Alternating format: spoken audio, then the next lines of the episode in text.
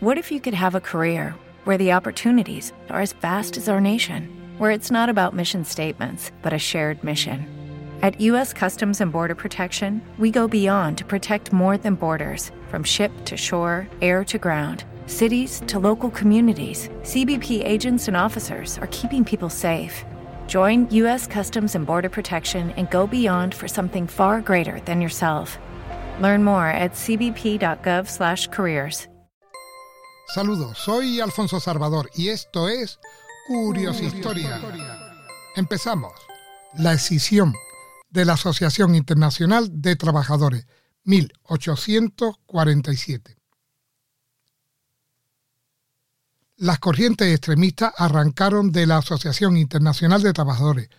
En cuanto a revolucionarismo obrero se refiere, esto nos obliga también a dar una noticia sumaria del acontecimiento verdadero punto de partida de la lucha social titulada proletaria, que en último término y en los hechos posteriores lo confirma por los procedimientos clásicos de los agitadores, dejando a su gente en la estacada.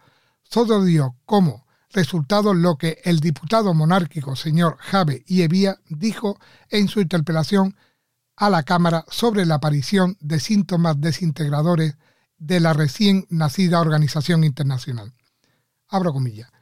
No me propongo discutir, señores diputados, por qué no considero que tengo ante mí ninguna doctrina, agrupación o colectividad de ideas.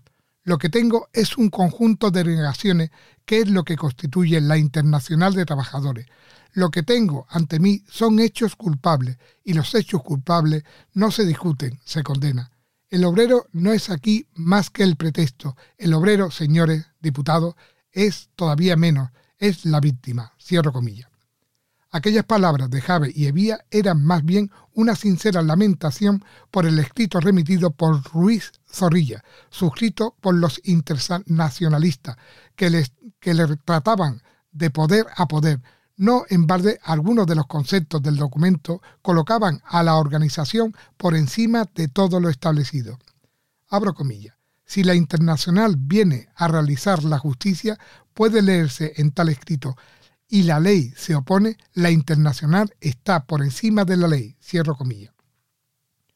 Avanzada estaba en aquellos momentos la actividad revolucionaria, tanto que no faltaron voces en el Parlamento que la defendieran, y entre otras la de Fernando Garrido, uno de los fundadores de la sección española, y don Emilio Castelar.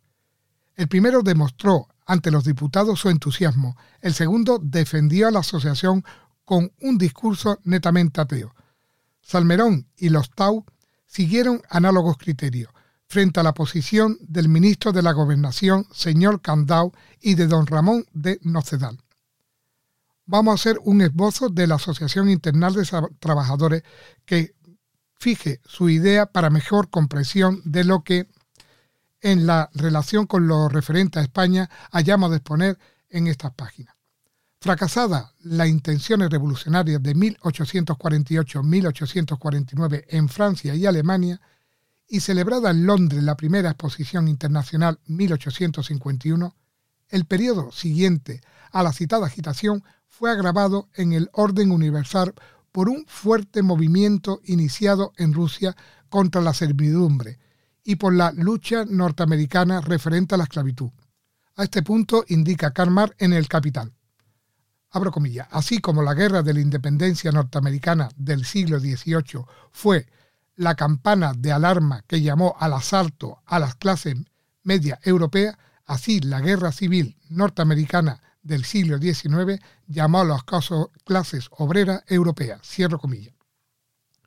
De otro lado, la crisis de 1857-1858, profundamente sentida en todo el viejo continente, originó un enorme malestar entre los trabajadores, zagazmente aprovechando por la mentalidad interesada en los revolucionarios, en cuyo beneficio trabajaban numerosos agitadores huidos de sus respectivos países y concentrados en París y en Londres. En diversos conciliábulos llegóse a la exposición de 1862, de gran repercusión entre los obreristas, según explicaremos con las transcripciones eh, de sus comentarios sobre ella expuesta por Esther Kloss en su Historia de la Internacional dice, abro comillas, la Exposición Universal de 1862 sirvió de pretexto a los obreros ingleses y a sus compañeros del continente para reunirse y comprenderse. En Londres, el 5 de agosto de 1862, tuvo lugar la solemne recepción de las 70 delegados de los obreros franceses por sus compañeros ingleses. En los discursos pronunciados se mostró la necesidad de establecer una ligación internacional entre los proletarios, que además de hombres, ciudadanos y trabajadores, poseían los mismos derechos e idénticas aspiraciones. Cierro comillas. Como Polonia en aquellos momentos se había sublevado contra el despotismo zarista que los sojuzgaba, la cosa fue recogida estratégicamente para justificar la agrupación internacional como un movimiento universal destinado a socorrer a los oprimidos patriotas polacos.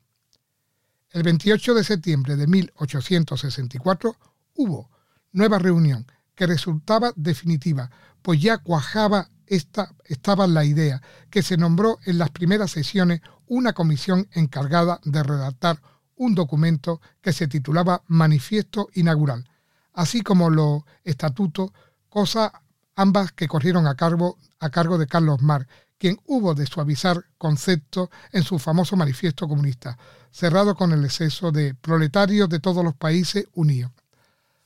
Aceptado como divisa de la Asociación Internacional de Trabajadores. Como potencia singular, empezó su vida la entidad. No obstante, desde una primera reunión pudieron apreciarse diserciones entre los principales agitadores, en una de las cuales acaudillaba Miguel Bacuni, habría de ser la que dio al traste con la internacional. Además, la alianza de la democracia socialista, de filiación netamente ácrata, contaba con poderosas raíces debido al respaldo de la fraternidad internacional, creada a modo de Estado Mayor anarquista y en contacto directo con logias masónicas y ventas carbonarias, apegadas ambas asociaciones a ese federalismo que pudimos apreciar en España en la, eh, eh, representativamente con la Federación Obrera Regional Española y en estos últimos tiempos como Federación Anarquista Ibérica, la FAI. Tuvo un entronque definitivo en los prolegómenos del internacionalismo proletario por medio de una legión ibérica inspirada por Pi y Margal y radicada en Barcelona. Muchas gracias por escucharme este tema sobre el anarquismo tan olvidado en nuestra patria. Un saludo virtual a todos.